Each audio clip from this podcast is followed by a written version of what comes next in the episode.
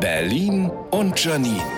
Die spitzeste Zunge der Stadt. Weihnachten wäre ja weit weniger unangenehm, wenn man nicht live dabei sein müsste, während man seine Geschenke auspackt. Vor allem Geschenke von Männern. Eieieiei. Die meisten Männer machen ja entweder sinnlose Geschenke oder sehr sinnlose Geschenke. Ich habe von einem Mann schon mal ein Batterieaufladegerät bekommen. Ich meine, er hätte mir auch direkt sagen können, dass er nicht mehr auf mich steht.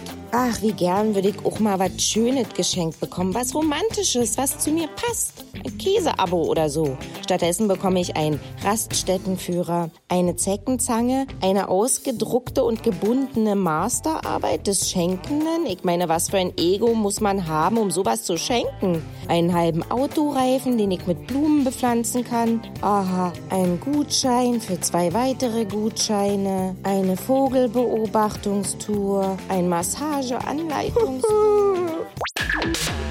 Berlin und Janine. Auch als Podcast auf rbb888.de.